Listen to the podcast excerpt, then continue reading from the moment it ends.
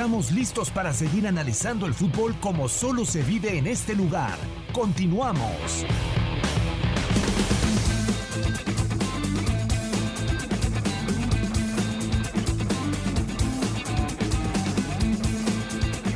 Regresamos a través de TUDN Radio, seguimos en Fútbol Club y tenemos en la línea a Juan Carlos el Negrito Medina para platicar con nosotros. También vino un poquito de selección también, primero y después sobre el clásico tapatío. Juan Carlos, ¿cómo estás? Qué gusto saludarte. Gabriel Sainz, Ramón Morales, Reinaldo Navia, Julio César Quintanilla y Toño Gómez Luna.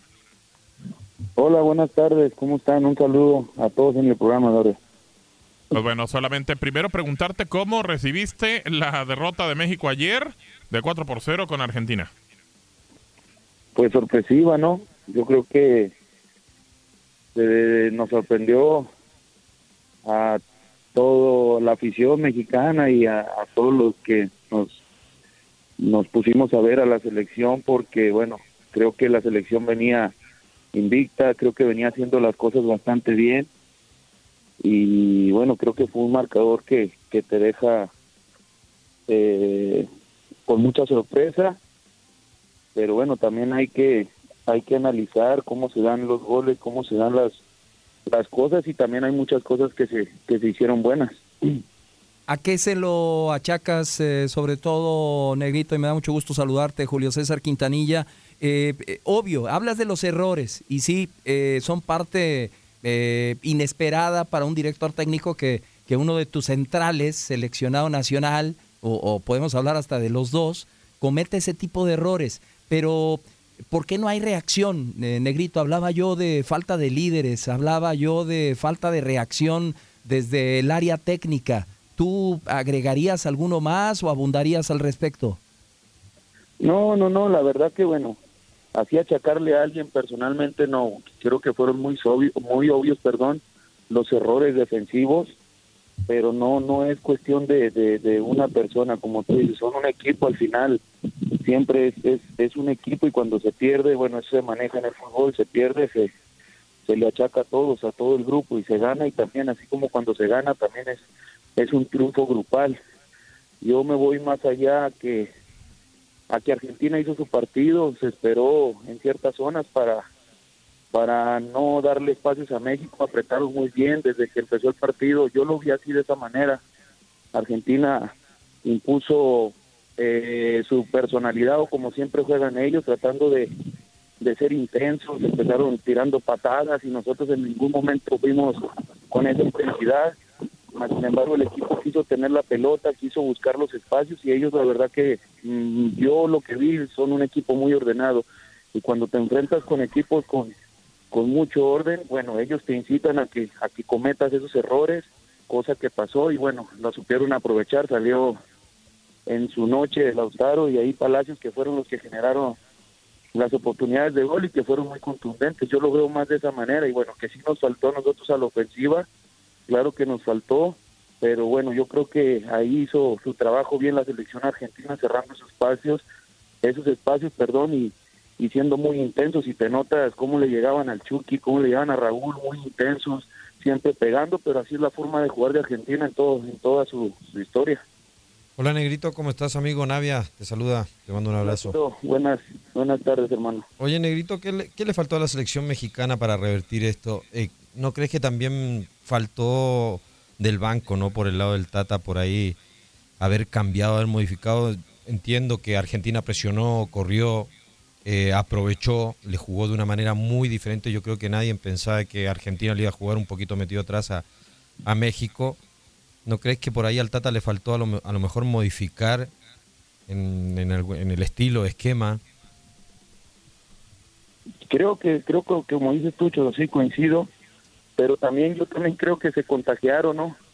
En desconfianza por parte de todos, al ver esos errores pierden la confianza, empiezan a contagiarse todos y sí, yo creo que algunas variantes pudieron haber sido, pero bueno, no, yo no conozco al Tata, me imagino que es un técnico en el cual no, no le quiere quitar la confianza a los jugadores en ningún momento, porque tú viste que los mantuvo, a los, a los que les pasó ahora sí que estos errores los mantuvo, trató de darle toda la confianza y, quiso mantener eh, el mismo sistema, ya no alcanzó, yo creo que con alguna variante hubiera podido lograr abrir a Argentina, que bueno, que ellos en, algún momento ya con ese resultado jamás se abrieron y se fueron complicando y se fueron haciendo ya el segundo tiempo, como se dice, muy cerrado, ya ellos con ese resultado sacaban el, el partido y, y, te van y te van mermando mentalmente, creo yo. Toño. ¿Cómo estás, Juan Carlos? Fuerte abrazo, gusto saludarte. Eh, ya estaremos indagando, indagando de lo que vendrá en el clásico tapatío. Eh, oye, nada más preguntarte con el tema de selección mexicana. Eh, ¿Cómo ves el, el, tema de, de, la capacidad de reacción Ayer sí se vio superado cuanto al marcador, el 4-0, y hablan mucho del desarrollo de los goles y demás, pero ¿cómo esta generación, vienen partidos ahora contra Bermuda, viene Panamá, ¿cómo ves eh, lo que viene eh, con la, el proceso de Gerardo Martino, alentador? ¿Qué espera de esta generación? Se habla del tema de los centrales que quizás no han respondido bien, vemos los números en la Liga MX, que no hay tantos centrales mexicanos, eh, por ahí el, el pollo briseño en la parte baja, pero de ahí, de ahí en más de aquí a cuatro años quizá llama la atención. ¿Cómo ves esta generación con el proceso que se viene, Juan Carlos? Mira, yo la veo bastante bien y de repente los veo muy, muy crueles, sinceramente. Discúlpenme que se los diga así. Antes de este partido veníamos hablando que la selección se veía muy bien. Como tú dices, vienen partidos que a lo mejor no, no te van a exigir lo que te exige, te exige Argentina, Alemania, equipos así como se ha mencionado mucho. Yo creo que ellos mismos tienen que ser muy autocríticos, son jugadores de bastante nivel porque así lo han demostrado y por algo han estado en Europa. No, nada más ellos ser conscientes de que no nos pueden ganar los excesos de confianza, también no no no ser tan crueles, creo que ellos deben de ser conscientes con los equipos que te estás enfrentando, eh, ser más realistas a la hora de, de jugar, de repente yo veía ayer que exageraban en, tratar de salir jugando de alguna manera que arriesgábamos demasiado con, jugadores y con, con una selección que no puedes arriesgar, tienes que ser más realista lo que juegas. Si de repente hay que, hay que terminarlo reventando, pues revienta, porque eso hacían sus centrales y ellos también juegan en Europa. Y no pegamos una patada como los centrales de ellos también juegan y jugando en Europa, en grandes equipos.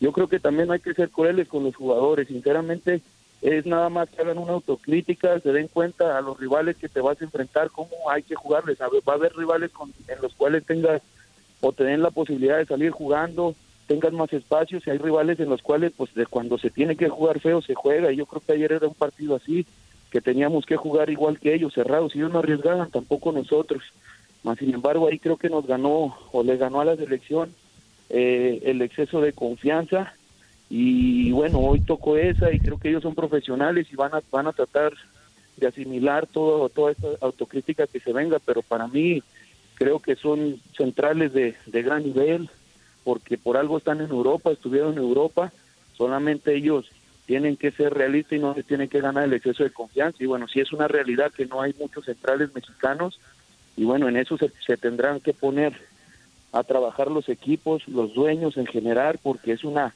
generación que, bueno, muchos de ellos ya serán sus últimos años en selección y que tienen que acelerar el proceso para que haya una suplencia en, esa en esas posiciones. Fíjate, Nerito, qué, qué interesante lo, lo, que nos dices eh, con relación a lo que te, te, comentaba nuestro compañero Antonio Gómez Luna. Y, y me quedo con una palabra, realistas, realidad, hay que ser realistas. Eh, por eso, eh, parte de la realidad es que ya pasaron 15 años que no le podemos ganar a Argentina con uno, con otro director técnico, partidos amistosos o partidos oficiales. Eh, eh, la última victoria eh, la estábamos recordando desde el otro día previo al partido contra Argentina, el, golazo de, Ramón Morales, nuestro compañero, en una Copa América, pero cómo se le jugó a Argentina en, aquella ocasión, rodeado de, esa palabra, de esa realidad que implica el enfrentar a Argentina. Y si también hablamos de realidad, ¿Por qué no, por qué no hay defensas centrales con tanto extranjero? Yo recuerdo que antes, y tú lo debes de recordar, Negrito, y también Reinaldo Ramón, antes los defensas centrales extranjeros que militaban en nuestro fútbol eran figuras y, seleccionados nacionales eh, en sus países. Ahora tenemos una cantidad de extranjeros impresionantes que vienen a tapar esos pocos espacios que hay tal vez para algún joven mexicano defensa central que tenga condiciones y quiera surgir, ¿no? Eso es parte de esa palabra que mencionaste, Negrito, realidad. Claro, claro, por supuesto, estoy de acuerdísimo contigo, aunque a ver si no me escuchan los dueños de, del fútbol y después ya no te dan trabajo. Es una realidad, es una realidad, pero bueno, solamente ellos, ellos saben el porqué los intereses de tener tanta gente extranjera. Mucha gente se ha quejado de eso y gente de fútbol, gente con mucha jerarquía, como tú has dicho, figuras, ¿no? Pero bueno, solamente ellos tienen esa respuesta. ¿Qué puede decir uno? Que sí afecta, claro que afecta, porque ahí está nuestra realidad. Pero yo también me voy ayer analizando el partido sinceramente Argentina ya también tiene un respeto, ¿eh? Ellos también saben que tenemos muchos jugadores que están en Europa y también los ven y saben que, que no le tienen que dar espacio. ¿Tú crees que ellos ayer no sabían que si le daban espacio al Chucky los iban a encarar? Claro. Jugar al mano a mano, entonces ellos también ya están preocupados por México porque ya también ellos saben que, que no, no es cualquier selección México. Claro que después te perjudican las estadísticas, los números y, el partido de ayer vuelve a ser una estadística más y tenemos que ser realistas, el mismo entrenador lo dice, lo vuelve a decir en una en una conferencia de prensa del Tata que México está en un segundo piso. A mí me duele que diga el técnico de la selección eso, sinceramente, porque si ayer te vas dentro de los 11, la mayoría, no sé qué porcentaje, yo creo que el 80% son jugadores que están en Europa. Y eso nos tiene que doler y eso nos tiene que generar un crecimiento en cuestión de mentalidad y ser realistas cuando estemos en la cancha y analizar como los rivales analizan a México, analizar a quién nos enfrentamos y no porque enfrentemos a un Bermuda por no faltarle al respeto y le ganemos 7-0, creamos que ya estamos hechos y que ya cualquier selección va a ser Bermuda, con todo respeto hacia Bermuda, ¿no? Sin faltarle el respeto. Claro. Hola, Negrito Medina, ¿cómo estás? Saluda Ramón. Hola Ramoncito, un gusto saludarte. igualmente. Un abrazo. Sé que estás estudiando para, para DT, ¿no? Sí, aquí estoy. Mira, ah, qué, qué, bueno, qué bueno. Prepárate bien porque se ocupa las nuevas generaciones, ¿eh? Y ojalá y les den chance, las nuevas Y ojalá. Yo, yo con respecto a eso, gracias. este, con respecto a eso que mencionas, ahorita estuve pensando mucho todo lo que has hablado y, y estoy de acuerdo contigo. Solamente te quiero hacer una pregunta y es más a, a futuro. México, Bermuda, por poner un equipo. Si Tata Martino, su idea de juego es salir jugando y es México-Bermuda, es entendible y es compatible que le intente hacer, ¿no? Intente su salida, ¿no? Es, creo que ahí estamos de acuerdo. México-Argentina. Como entrenador, ¿le cambias para no salir jugando cuando es tu idea? Por el temor a, un equipo yo creo que ahí es, es la parte en la que no estoy tan de acuerdo ahorita con lo que tú mencionabas. Yo para mí, yo buscaría, yo hablo ya como, un, como entrenador, yo sí buscaría proponer mi idea de juego, aún sabiendo del respeto y la jerarquía y la trayectoria que tiene Argentina. Digo, porque al final es un amistoso, no es una Copa América o un torneo internacional. ¿No crees que también hay que buscar que México tenga su identidad y, y que los jugadores compitan al tú por tú a su capacidad con cualquier rival? Claro, ahí, te doy toda la razón. La verdad, Ramón, te doy toda la razón. Y creo que ayer México lo intentó, pero exageramos. Sí, sí. Argentina se paraba, se paraba casi en media cancha, entonces Argentina... Sí, de hecho metió muchos volantes, cinco volantes en medio. exactamente, y nos dio el dulce y acabamos nosotros mismos chocando. Ellos te daban una zona, te apretaban y te robaban, y así nos hicieron los goles con los propios errores, porque en el primer tiempo, créeme lo que yo creo que ni se desgastó ni Palacios ni Lautaro más que al hacer el esfuerzo al atacar. Al ataque, sí, sí, solamente al ataque. Yo creo que ahí exageró el, el profe, el Tata, en, en querer aferrarse a, a, un, a su sistema. Yo creo ahí, y Argentina, y sabía, yo creo que también el entrenador de ellos, que es joven, conocen al Tata mucho allá, lo que ellos pretendían jugar, y los mismos jugadores, yo creo que él también tuvo muchos sabían que no podían apretarlo porque no le iban a quitar la pelota, Ramón. Yo creo que ahí... No, no, tienes toda la razón. Pecó, de exceso de confianza como venía él dándose los resultados con su propio estilo, contra mismo Chile lo, lo aplicó, le ganó. Entonces ahí yo creo que Argentina nos ganó en cuestión de avivarse. Que Argentina... Este que perdón, que Argentina sí preparó el partido para buscar anular a México y hacerle daño, ¿no? Lo analizó a la perfección. a su forma, a su forma. dejarlos entre una zona y empezar a amedrentarlos con golpes que nosotros nunca también nos, nos paramos con esa misma personalidad, Ramón. Le pegan a Héctor Herrera, yo veo que le pegan una jugada a Héctor Herrera empezando casi el partido, y Héctor Herrera con la experiencia que tiene, donde juega, yo dije, se va a parar y también va a mostrar su personalidad. La primera pelota que, que, tuviera... No, le dio la mano. El, el, exactamente, exactamente, eso me refiero. Entonces ahí es lo que tenemos que ser realistas y entender pues si te enfrentas a esas elecciones que te pegan y te amedrentan de esa manera, pues de la misma manera nos tenemos que poner nosotros y al final, pues, ay, como dices, como dices tú de lo del profe, no abusar también de tu, de tu credibilidad en tu sistema. Si ya te hicieron el primer gol de esa manera o 2-0, pues yo creo que ahí es donde viene lo que tú dices, ya modificarle un poco porque no nos estaban dando el espacio ellos para nada para generar el sistema que él juega. Ah, creo yo, ¿no? No sé. A ver, eh, cambiamos un poquito el tema ahora del clásico tapatío. Escuchamos al pollo briseño, precisamente tenemos a un rojinegro. Un central. Y también el pollo briseño salió del Atlas, pero escuchamos lo que dice ahora. No, no fue difícil. No fue difícil porque uno valora lo como te tratan en el club.